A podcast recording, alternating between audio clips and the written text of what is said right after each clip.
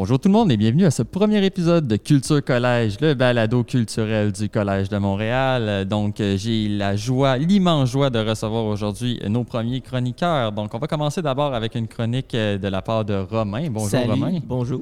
Euh, il va nous parler des néologismes, donc les mots nouveaux qui sont utilisés par les jeunes euh, à l'école. Et on va poursuivre ensuite avec Zichan et Gabriel qui nous ont préparé une petite chronique sur la nouvelle équipe de hockey, le Kraken de Seattle. Bonjour Zi- Zichan et Gabriel. Bonjour.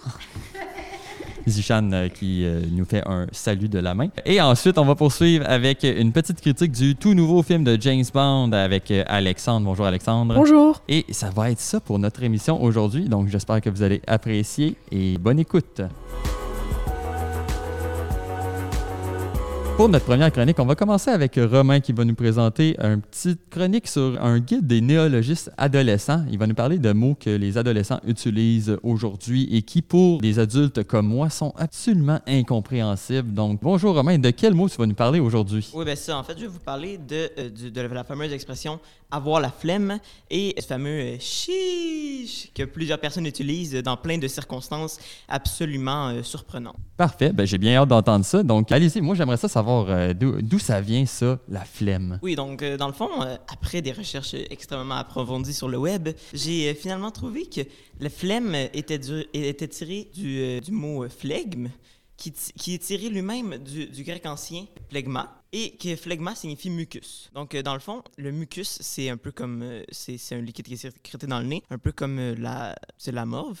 Et puis. euh, N'ayons pas, peur de- n'ayons pas peur de le dire, c'est de la exactement, c'est la morve. Euh, c'est juste avec un terme un peu plus sophistiqué, disons. Et dans le fond, il y avait, au Moyen Âge, il y avait des médecins qui analysaient la théorie des fluides, ça s'appelle. Et puis, ils pensaient que tous les liquides qui circulaient dans le corps étaient sécrétés par le cerveau. Donc, dans le fond, ils pensaient que le mucus était sécrété par le cerveau quand il était dans une zone d'inactivité, de fatigue ou tout simplement de, de flemme, justement. Donc, c'est là où vient la flemme et, et justement l'expression la flemme que beaucoup de personnes utilisent. Et euh, donc, ça s'est popularisé en France en premier, c'est ar- c'est arrivé euh, ici, et voilà. Donc, si je comprends bien, quand j'ai le nez bouché, c'est parce que j'ai été trop paresseux. Exactement. Ah, fantastique. avec Ben, ces, ces belles pensées de- du Moyen Âge, avec la biologie si avancée. ah, ben, euh, super intéressant. Et l'autre aussi qui m'intéresse beaucoup, à avoir vu beaucoup d'élèves avoir fait cette expression, pourquoi on dit chiche? À quoi ça sert, ça? Oui, le fameux chiche. Et il vient de. Dans le fond, chiche, c'est quand même assez difficile à traduire en français parce que à la base, c'est une interjection anglaise qui signifiait plus ou moins euh, oh my god ou euh, jeez. ou- C'était une exclamation qu'on qu'on pouvait utiliser, mais c'est c'est devenu vraiment populaire jusqu'au jour où LeBron James a utilisé euh, ce, ce fameux chiche dans une célébration. LeBron James, juste pour euh, ceux et celles qui savent Ah oui, pas, c'est- qui c'est un joueur de est basket. joueur de basket, Joueur de probablement basket très un des plus connus Ouais. en ce moment. Donc, il s'en est servi pour la première fois dans la game où il avait fait, il me semble, 39 points. Ça, fait que il, a, il a commencé à faire ça. Avec la pose Ice in my veins, avec le- le- le- les deux doigts qui pointent euh, l'avant-bras. Oui, l'intérieur du coude un petit peu. Ouais, euh, ouais, parfait. C'est une pose aussi qu'il y a beaucoup de rumeurs qui circulent que ce serait pour imiter quelqu'un qui fait qui se drogue ou quelque chose, mais dans le fond, c'est juste son, son père qui lui répétait que c'était comme. euh, dans le fond, quand il était petit, il, lui- il- il lui répétait souvent ça. Euh, c'est ça euh, qu'on expliquait en début, euh, avant l'émission, c'est tu disais que c'était ice, on dit ça avec ice in my veins, euh, Exactement. donc avoir, Ouais. pourquoi ice in my veins, qu'est-ce que ça signifie? Ça, ça signifie, par exemple, euh, la force, le, c'est comme du, le sang-froid, par exemple. Le sang-froid, donc, le courage un peu. C'est la robustesse et tout. C'est pas, c'est pas nécessairement positif, mais bon, son père lui, lui disait ça. C'est son avis. Ça a bien marché. Ouais, exactement, ça a bien marché. euh, il, a, il a très bien performé. Puis, euh, dans le fond, c'est ça. Fait que, après qu'il a utilisé cette célébration-là, la, la- la vidéo a été repostée des, genre, des, des millions de fois sur TikTok, vue par des millions d'utilisateurs. Euh, il y a aussi des vidéos, par exemple, avec des remixes avec le chiche, euh, en, en derrière un crapaud. Il y avait vraiment des, des vidéos qui circulaient sur TikTok, un réseau, une plateforme très utilisée, en fait. Où, dans le fond, c'est des gens qui font une vidéo de moins d'une minute, pour ceux qui ne savent pas. Mais... Je pense que tout le monde le sait, mais ça pourrait être très intéressant d'avoir une chronique là-dessus. Une autre chronique pour Ouais, euh, nous, les vieux qui comprennent rien des jeunes. Puis, euh, euh, mais ça, fait que dans le fond, ça a été réutilisé plein de fois. Et puis, euh, il y a eu, après un certain moment, des défis et qui ont, qui ont apparu. Il fallait le dire, mettons, en public, le plus fort possible. Par exemple, quand tu manges au restaurant, quand tu étais dans le cinéma. Puis là, les gens, ils se filmaient. Puis là, à un moment donné, les gens prenaient même plus la peine de se filmer. Fait que c'est devenu une expression que beaucoup euh, de gens utilisent de nos jours, même en classe, quand quelqu'un dit quelque chose de drôle. Chi, chi, chi, chi. Fait que là, c'est ça. Excellent. Ben, merci beaucoup, Romain. Super instructif. J'ai déjà hâte à la prochaine. ben, merci. Donc, euh, salut. Donc, euh, là, je suis euh, en ce moment même dans le collège en train de faire un vox pop pour, pour, pour, demander aux élèves du Collège de Montréal qu'est-ce qu'ils pensent que ça veut dire le mot la flemme et l'expression chiche. Toi, tu penses que ça veut dire quoi, la flemme? flemme, c'est un autre mot pour dire comme je n'ai pas envie de le faire, c'est comme la paresse, là. Quand je suis un peu trop lazy, genre j'ai pas envie de le faire, je suis genre fatigué ou quelque chose comme ça. Quand ça me tente pas de faire quelque chose, je suis juste paresseux. Ben, quand j'ai pas envie de faire un truc. Ben, quand, genre, j'ai pas envie, quand, mettons, je suis fatiguée ou quand j'ai pas envie de faire mes devoirs. Quand je suis paresseuse, en fait. Et chiche, tu penses que ça veut dire quoi? Quand je suis un peu impressionné. Chiche, je crois que c'est comme pour dire, waouh, c'est incroyable. Euh, chiche, c'est comme une métaphore de oh my god, mais c'est cringe. Ok, et euh, chiche, est-ce que tu t'en sers souvent, toi? Non, mais parce que je trouve que c'est trop cringe pour utiliser ça dans mon vocabulaire euh, maintenant, donc... Euh... Ok, merci. Merci pour vos réponses. Donc, après cette merveilleuse chronique, on va passer à la deuxième chronique sur un phénomène social qui s'est produit dans les derniers mois. En fait, dans la Ligue nationale de hockey, euh, un phénomène s'est produit avec la création d'une nouvelle équipe, mais aussi d'une nouvelle culture euh, autour du Kraken de Seattle. On a nos deux collaborateurs, Zishan et Gabriel, qui se sont penchés sur le sujet, qui vont nous faire une petite présentation là-dessus. Donc, Zishan, euh, qu'est-ce que c'est le Kraken de Seattle? C'est le 4 décembre 2018. Le NH annonce la création d'une 32e franchise, la 25e euh, des États-Unis, et accorde celle-ci à Seattle, contre un droit d'entrée de 600, 650 millions de dollars. 650 millions, ok, c'est pas, c'est pas donné une équipe de hockey. Ils ont admis 13 euh, noms de l'équipe. Parmi ceux, il y a les Evergreens, les Firebirds, euh, le, Kraken qui est maintenant devenu le nom de l'équipe. Aussi, un petit peu comme un fun fact, on peut dire. En 1917, l'équipe de la PCHA de Seattle, les Métropolitains, ont gagné la Coupe Stanley contre les Canadiens. Oh, OK, OK. Il y avait une équipe dans une autre ligue, donc ça, je comprends. Parfait. Et meilleur que les Canadiens? Ouais. Oh, là, OK, parfait. Ça fait peur. Euh, L'Arena Climate Pledge, qui est leur arena qui joue, située au nord du centre-ville de Seattle, c'était l'endroit où les Supersonics de Seattle, qui jouaient au NBA, qui jouaient jusqu'à 2008, une capacité d'environ 7100 sièges, cette arena était nommée Seattle Center euh, entre le moment de l'annonce et la fin juin 2020. Le stade est renommé Climate Pledge Arena quand la compagnie Amazon a acheté les droits. Euh, qu'est-ce que tu veux dire par euh, Climate Pledge Arena? Qu'est-ce que ça veut dire, ça? Ben, techniquement, qu'est-ce qu'il veut dire? C'est le climat, on va dire. Seattle a quand même une, un bon climat. C'est une, une, ville fameuse et il veut juste montrer comment le climat est, est bon pour comment important pour euh, la ville et le monde. Donc, nous, on a un centre Bell et eux, ils ont un centre qui disent que le, le climat, c'est important de le protéger. Oui, comme d'autres stadiums. Comme... OK, super intéressant. Donc, euh, quand même assez particulier. Donc, euh, qu'est-ce qu'on peut dire d'autre sur le Kraken de Seattle? Un autre fait saillant, c'est que Seattle, l'équipe de Seattle, est la seule équipe à réutiliser l'eau de pluie pour glacer ou faire la, glace sur son stade. Ah, OK. Donc, on peut faire un lien avec un petit peu euh, ce qu'on a euh, auparavant. C'est ça, on a, en fait, on, comprend que c'est un, une aréna qui est quand même très avancée sur le plan euh, environnemental. OK. Donc, le nom, on commence à faire un petit peu de sens. Qu'est-ce qu'on peut dire d'autre dessus? Surtout avec la nouvelle équipe de Seattle, on, aussi, on peut s'attendre aussi qu'ils n'auront pas autant de succès que certaines autres équipes sont plus avancés dans la ligue. Parce que c'est une nouvelle équipe. Euh, oui, on parfait. Peut ben, à date, est-ce que ça va bien pour euh, le Kraken? Euh? Ça va plutôt mal, mais, mais, il peut y avoir pire.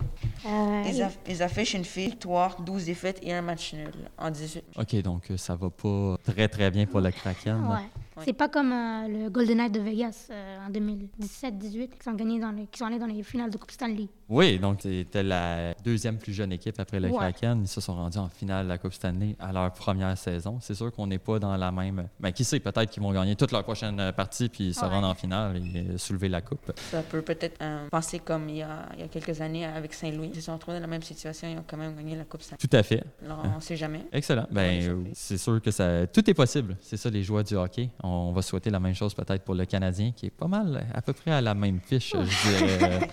peut dire aussi que le Kraken, euh, c'est quelque chose que toutes les leurs jerseys euh, qui- qu'ils utilisent est très populaire. Tout le monde, euh, tout le monde qui sont les fans de l'élénage aime leur, c'est leurs jerseys. Comme ils disent que c'est le meilleur de la ligue. Le Leur coloré. bleu, leur bleu navy, leur euh, logo, c'est ils disent que Oui, c'est un genre de, de, de S Ouais, de pour euh, S. Seattle Ouais. en forme de serpent un peu. Ouais, euh, ouais.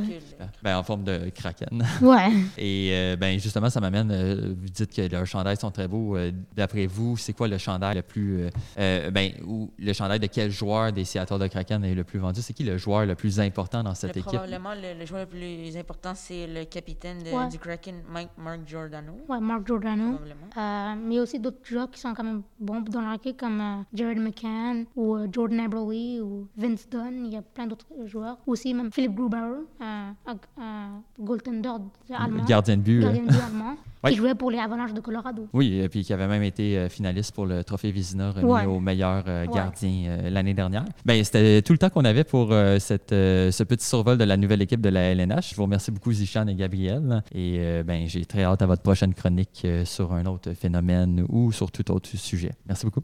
À vous aussi. James. Le destin nous réunit à nouveau. À présent, ton ennemi est mon ennemi. Comment est-ce arrivé? Bah, quand on vit assez longtemps. Et on va finir euh, cette émission avec une dernière chronique sur le cinéma. En fait, euh, on a notre collaborateur Alexandre. Bonjour Alexandre. Bonjour. Euh, est allé voir euh, le film le plus, selon moi, peut-être un des deux films les plus populaires en ce moment, euh, avec Dune de Denis Villeneuve. Lui, il est allé voir James Bond, Mourir peut attendre, ou, ou, dans sa version originale, No Time to Die. Donc, Alexandre, qu'est-ce que tu peux nous dire de ce film? Est-ce que tu as apprécié l'expérience d'abord? Oui, c'était très bien. J'ai beaucoup aimé le film à cause de toutes les, les scènes d'action et de suspense. Puis le suspense est tellement présent que après toutes les scènes, tu veux écouter la prochaine. Tu peux juste pas arrêter d'écouter un film de James Bond au milieu parce que tu, tu serais pas capable de dormir parce que tu aurais envie d'écouter la prochaine scène. Puis tout le dénouement mène à la fin qui que je trouve était vraiment bon. Faut pas, il faut pas euh, vendre de, de punch non plus. là. On va pas dire qu'est-ce qui se passe à la fin en tant que tel, mais oui, euh, je pense que tout le monde est un petit peu d'accord avec les, les films de James Bond. C'est euh, beaucoup de suspense, beaucoup de tension constamment. Oui. Puis l'action aussi dans, dans ce film-là, c'est James Bond, c'est comme un tueur en série, mais pour le bien. C'est il a tué des nombres incomptables de personnes, mais pour le bien de la Terre. Mais moi, je suis un très grand fan de James Bond. C'est mon premier film, puis ça va pas être le dernier que je vais écouter parce qu'on a acheté le coffret de tous les James Bond, puis on va tous les écouter. Puis, mais pour que tu sois un très grand fan ou t'en aies jamais écouté un, je trouve que c'était vraiment un bon film. Donc, si je comprends bien, tu n'avais jamais regardé de film de James Bond Non. auparavant, c'est ton premier. Puis tu as Oui, quand même apprécié l'expérience. euh, Puis ça se suit pas vraiment. Tu peux en écouter par exemple le 12e sans avoir écouté le 11e puis tu vas quand même comprendre. Oui, parce que sinon, ça serait difficile de repartir à zéro. Euh. Il y a quand même une bonne vingtaine de films de James Bond. 25. 25 C'était films le de James 25e de James Bond. James Bond, le film qui a reparti l'industrie du cinéma. À cause de la pandémie, tous le- les cinémas étaient fermés, puis le James Bond, ça a été annoncé, euh, je, je pense, euh, deux mois avant euh, la pandémie, fait que ça a été vraiment annoncé. Le film était prêt depuis longtemps, puis vu que le- les cinémas ont fermé à cause de la pandémie, on n'a pas pu le voir, puis c'est ça, ça a vraiment gardé le suspense que tout le monde voulait aller voir ce film. Puis les experts étaient sûrs que c'était le film qui allait repartir l'industrie du cinéma et que les, parce que les adeptes de cette série voud- voudraient aller le voir c'est le 25e de cette série. Les salles n'ont pas été aussi, aussi remplies que- qu'espéré, mais depuis deux mois, ce film a rapporté 325 millions de dollars au cinématographe. C'est beaucoup pour un film euh, qui vient de sortir. Oui, mais parfait. Donc, euh, ça, ça a quand même réussi l'objectif un petit peu de relancer le- Oui, les ça- cinémas. Ça a fait une euh, grosse bosse dans le salaire des cinéma- cinématographes. Pour le dernier film euh, de Daniel Craig en tant que le 0- 07, il faut aussi penser qui va être le prochain. Alors, voici les noms que les- on pourrait avoir dans les prochains films de James Bond. Euh, Iris Elba qui a joué dans Fast and Furious et le film Thor. Mhm. Daniel Kaluuya qui a joué dans le film d'horreur Get Out. OK, OK. Il a tous les acteurs de Marvel. Tom Hardy qui a fait Venom.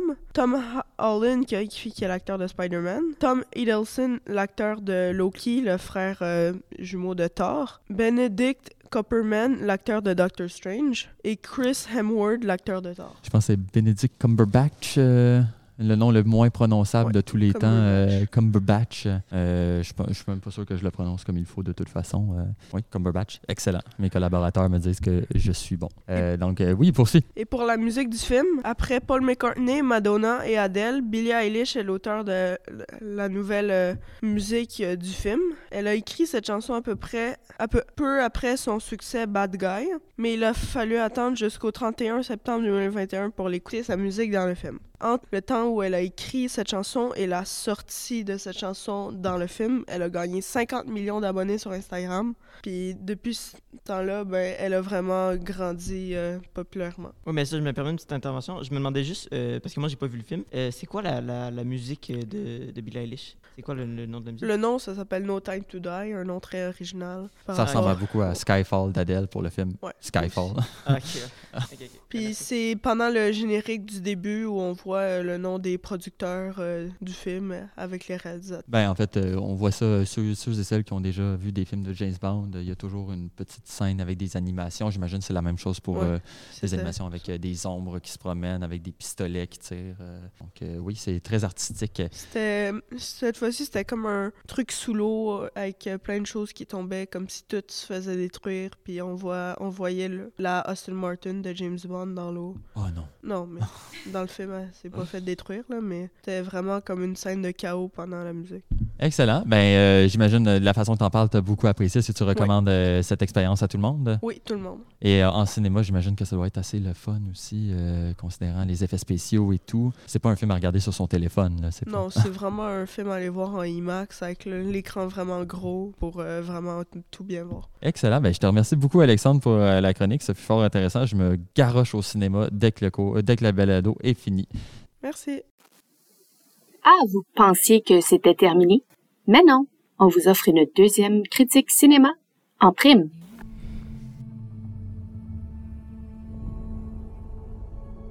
Ma planète Arrakis est tellement belle quand le soleil est bas.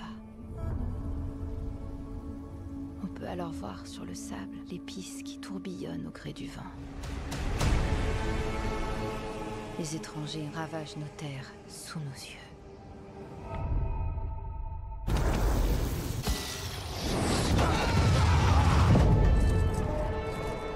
N'ai toujours connu que leur cruauté envers mon peuple.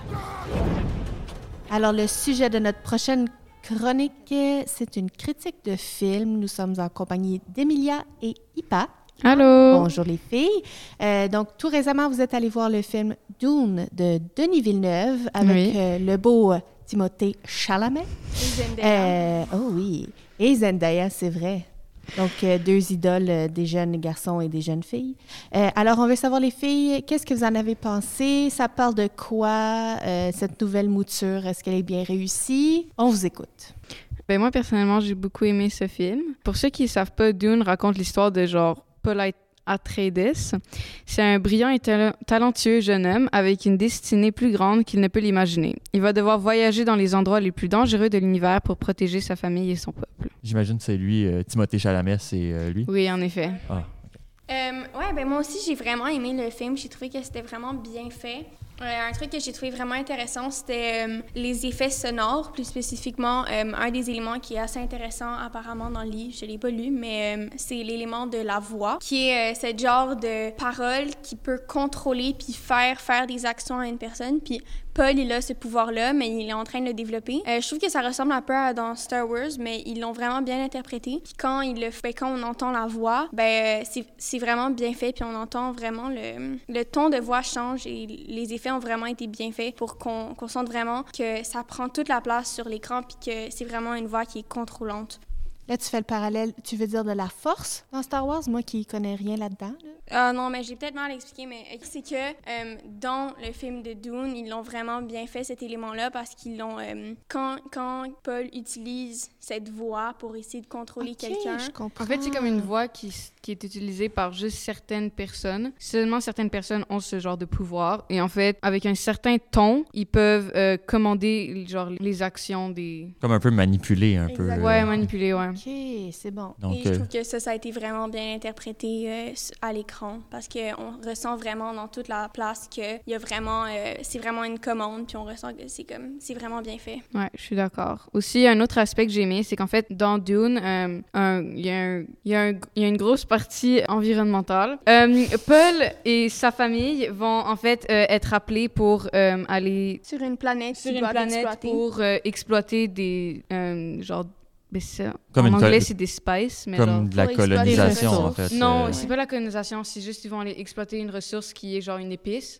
et en fait donc là sur cette quand on arrive sur cette planète ben, on peut voir qu'elle est très genre surexploitée Euh, genre il reste juste cinq arbres il y a pas beaucoup d'eau genre l'eau doit être vraiment très très économisée et genre recyclée parce qu'il en manque beaucoup et il y a pas de plantes à part les cinq arbres. Donc, euh, ouais, c'est très intéressant et ça, fait, ça reflète un peu nos, ce qui se passe sur notre Terre aujourd'hui. Est-ce que c'était un ton euh, moralisa- moralisateur, pardon, ou bien c'était quand même euh, bien, bien fait, ça se prenait bien? À mon avis, c'était moins un ton de morale, mais si on y pensait bien, on pourrait vraiment avoir une réflexion là-dessus à travers le film. Mais je pense pas que c'était euh, si intentionnel que ça. Ouais, c'était pas vraiment le but premier du film. C'était Mhm. comme sur le côté un peu. Ouais, ça reste quand même un- une, une histoire, euh, un Ouais. film quand même. euh, j'ai vu des images, j'ai pas vu le film, mais on, on voit quand même que c'est c'est des, des grandes scènes, euh, des, des scènes assez majestueuses. Le film il est Mhm, très mhm. beau en tant que tel. Mais Donc- pour ajouter à ça, justement, euh, tous ces paysages-là, c'est pas avec des écrans verts. La majorité, Denis Villeneuve a vraiment fait un effort de euh, essayer d'incorporer le moins possible les écrans verts et de le plus souvent filmer dans des vrais lieux, alors dans des vrais déserts pour que ça donne ce- cet effet vraiment beau sur scène. Alors les paysages et les endroits sont vraiment magnifiques. Ouais, vraiment, c'est très beau. Bon, alors dans un film euh, qui se passe dans une espèce d'univers désertique, sur d'autres planètes, comment on a intégré la musique à tout, toute cette Ben, atmosphère? Denis Villeneuve disait dès le début qu'il voulait euh, une trame sonore qui est très, qui a un côté très spirituel. Et euh, ben, c'est, ça a vraiment été bien représenté dans la musique. C'est très justement spirituel et aussi comme un peu puissant.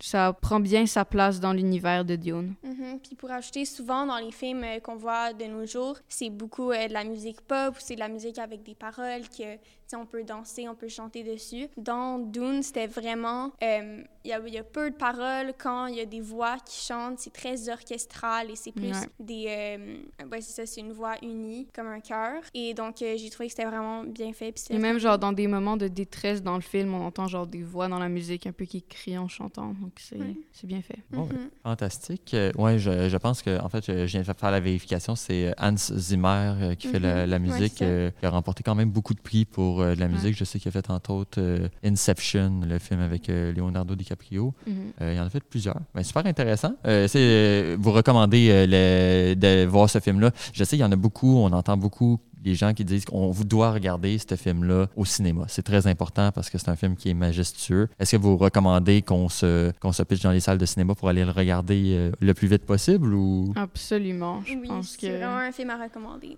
Très totalement. bon. Pour tous les, genres, tous les âges. Puis je pense qu'on vend pas de punch en disant qu'il y a probablement une suite qui va Oui, venir. oui, oui, oui. Un deuxième film qui Ça a déjà été annoncé il y a genre deux semaines, je pense. Oui, ça a été annoncé parce qu'on on attendait juste d'avoir euh, voir si Ouais, ça voir si fonctionnait. ça a été bien vendu. Ça, c'est très bien vendu. Ben, je- on, on vous remercie beaucoup, les filles. Euh, C'était beaucoup. super intéressant. Merci, à la prochaine. Bye. Bye.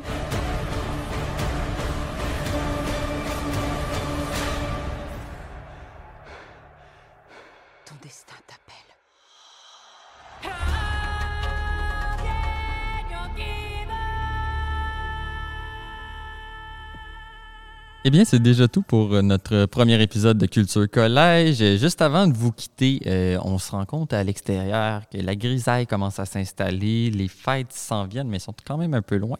Mais on a une petite suggestion de la part de Mme Sorette pour euh, égayer vos journées. C'est bien ça. Alors, il ne faut pas oublier que le Salon du Livre aura lieu euh, des 25 au 28 novembre prochain au Palais des Congrès. Il y a même un volet en ligne et un volet dans la ville, donc plusieurs librairies qui accueillent euh, des auteurs, des autrices partout dans la ville, depuis le 13 novembre et jusqu'au 28 novembre. Donc, on encourage tout le monde au collège euh, d'aller y faire un tour, bouquiner un peu, puis on souhaite bonne visite à ceux et celles qui y vont vendredi, le 26 novembre, faire un tour au Palais des Congrès. Donc, euh, bon salon du livre à tout le monde. Une belle initiative de Mme Vanina Del Monaco. Donc, euh, oui, fantastique. Eh ben, merci beaucoup, Madame Sorette. Et c'était tout pour euh, notre émission de Culture Collège. À la prochaine. À la prochaine! Ont contribué à cette émission. Lucas Baudré-Tinkler. Zishan Ashraf. Alexandre Alwin. Charles-Édouard Forget. Laurent Chénier. Romain Cavalieri Bélanger. Gabriel Auger Herrera. Tamé Drouin et Alice Forget. Upa Evans. Emilia Vincent. Jeffrey Brown-Pagé. Christine Sorette.